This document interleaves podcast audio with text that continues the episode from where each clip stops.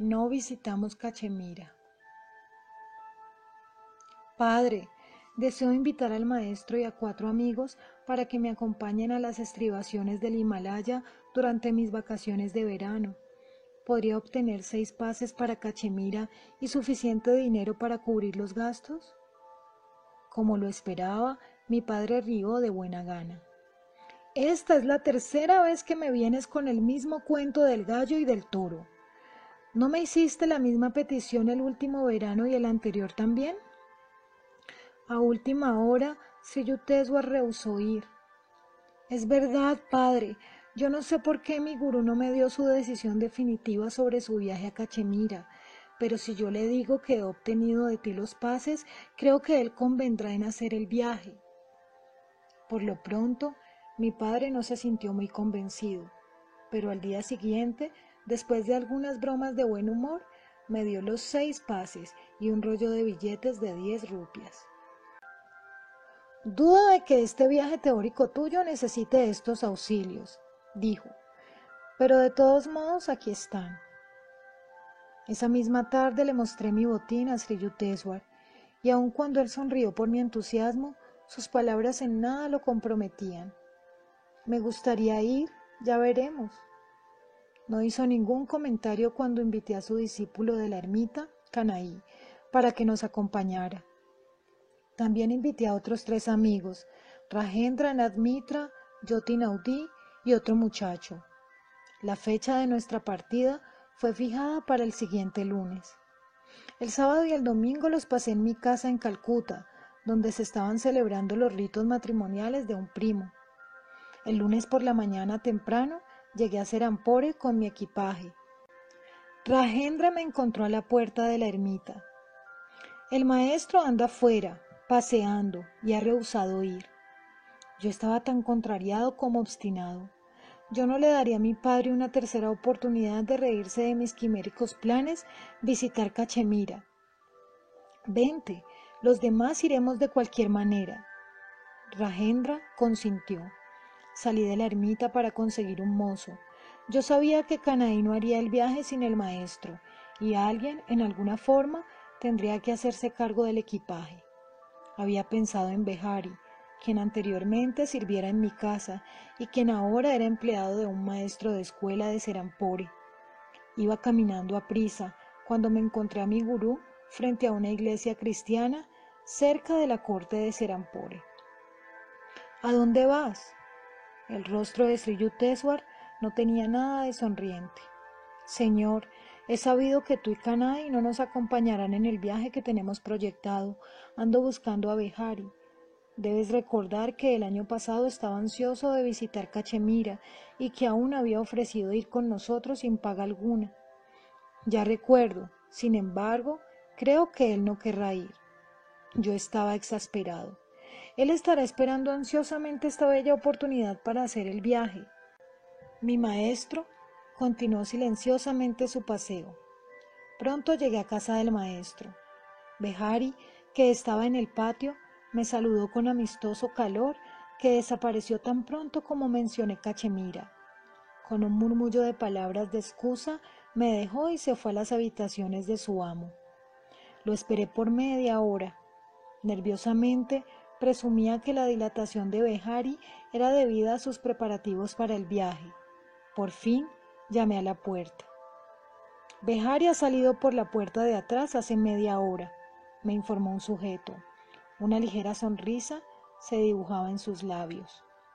Marché tristemente, preguntándome si mi invitación no habría sido demasiado forzada o si la influencia invisible del maestro estaría operando en ello. Regresando por la iglesia cristiana, volví a ver a mi gurú que caminaba lentamente en mi dirección. Sin esperar a oír lo que yo le iba a decir, exclamó. Así que Behari no va. Ahora, ¿cuáles son tus planes? Yo me sentí como un niño con rabieta que está decidido a desafiar la ecuánime actitud del padre. Señor, voy a pedirle a mi tío que me preste a su mozo, el aldarí. Ve a ver a tu tío si quieres replicó Sri Yukteswar con una sonrisa mal contenida. Pero creo que no gozarás con la visita. Con actitud aprensiva pero rebelde, dejé a mi gurú y me metí en la corte de Serampore. Mi tío paterno, Sharada Ghosh, abogado del gobierno, me saludó con cariño. Voy a salir hoy para Cachemira con algunos amigos, le dije. Por años he estado ansioso de hacer este viaje a los Himalayas. Mucho me alegro por ti, Mukunda. ¿Hay algo en que pueda ayudarte para hacer tu viaje más agradable?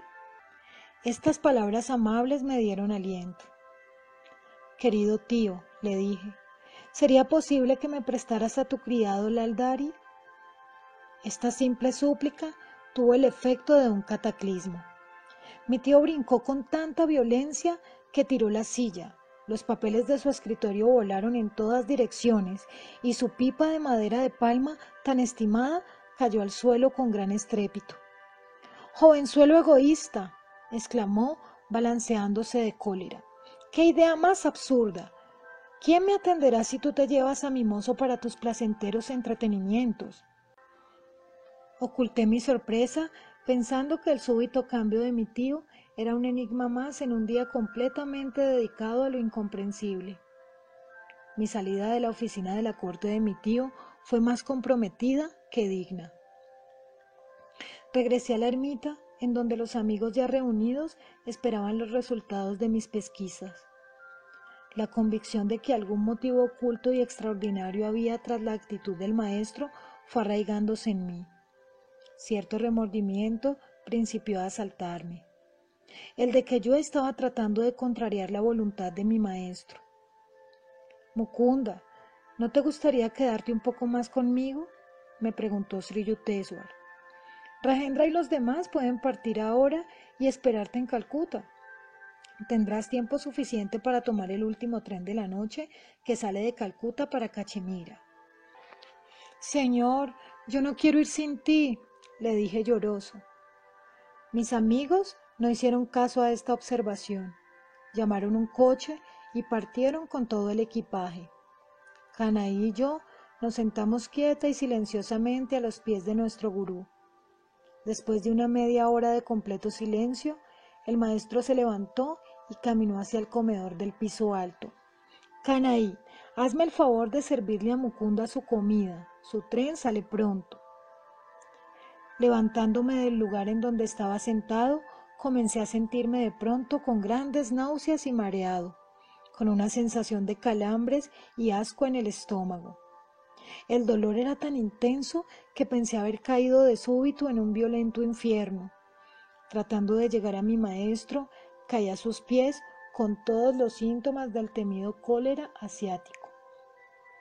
Entre espasmos de agonía grité, Maestro, te entrego mi vida porque creía firmemente que ésta se retiraba como una baja marea de las playas de mi vida. Sri Yukteswar colocó mi cabeza en su seno y me acariciaba la frente con ternura angelical. ¿Comprendes ahora lo que habría pasado si estuvieras en la estación con tus amigos? me dijo. Yo tenía que cuidarte de tan extraña manera porque tú dudaste de mi opinión sobre la inconveniencia de hacer ese viaje en esta ocasión comprendí por fin. Y como los grandes maestros rara vez consideran oportuno desplegar abiertamente sus poderes, cualquier observador ocasional de los hechos ocurridos durante el día hubiera podido imaginar que su secuencia era enteramente natural. La intervención de mi maestro había sido demasiado sutil para que yo pudiera sospecharla. Él había desplegado su voluntad a través de Behari, de mi tío Sarada, de Rajendra y los demás de una manera tan insospechable que probablemente ninguno, excepto yo, pudo pensar que la situación surgida no fuese normal. Como Sri Yukteswar nunca dejaba de cumplir sus obligaciones sociales, mandó a Canaí que trajera un especialista y a la vez que le avisara a mi tío. Yo protesté. Maestro, tú eres el único que puede curarme. Mi mal está demasiado avanzado para cualquier otro doctor. Criatura, tú estás protegida por la divina gracia. No te preocupes por el doctor. Él no te encontrará en este estado. Tú estás ya curado. A las palabras de mi maestro, el terrible sufrimiento me dejó, pero me sentí débil. El doctor llegó y me examinó cuidadosamente. Parece que ya ha pasado lo peor, dijo. Me llevaré conmigo unas pruebas para observarlas en el laboratorio. A la mañana siguiente, el doctor llegó apresuradamente. Yo estaba sentado y me sentía con buen ánimo. Bueno, bueno, ya estás conversando y sonriendo como si no hubieras estado tan cerca de la muerte. Acarició mi mano cariñosamente. Casi no esperaba encontrarte con vida, después de descubrir por las pruebas que tu enfermedad era el cólera asiático. Eres un joven afortunado, pues tienes un gurú con divinos poderes curativos. Estoy convencido de ello. De corazón asentía su afirmación. Cuando ya el doctor se preparaba a marcharse, Rajendra y Audi se asomaron por la puerta. El resentimiento que mostraban sus caras se trocó en simpatía cuando vieron al médico y advirtieron mi aspecto de convaleciente. Estábamos enojados porque no llegaste como habíamos convenido por el tren de Calcuta. ¿Has estado enfermo? Sí. Y no pude contener la risa cuando mis amigos pusieron sus equipajes en el mismo rincón del día anterior. Luego cité aquello de hubo una vez un barco que iba a España y que cuando llegaba volvía otra voz. Mi maestro entró en la habitación. Yo me permití una libertad de convaleciente y le tomé la mano con amor. Gurují, le dije, desde que tenía doce años he hecho muchos intentos infructuosos para llegar a los Himalayas. Ahora estoy verdaderamente convencido de que sin tus bendiciones la diosa Parvati no me recibirá nunca.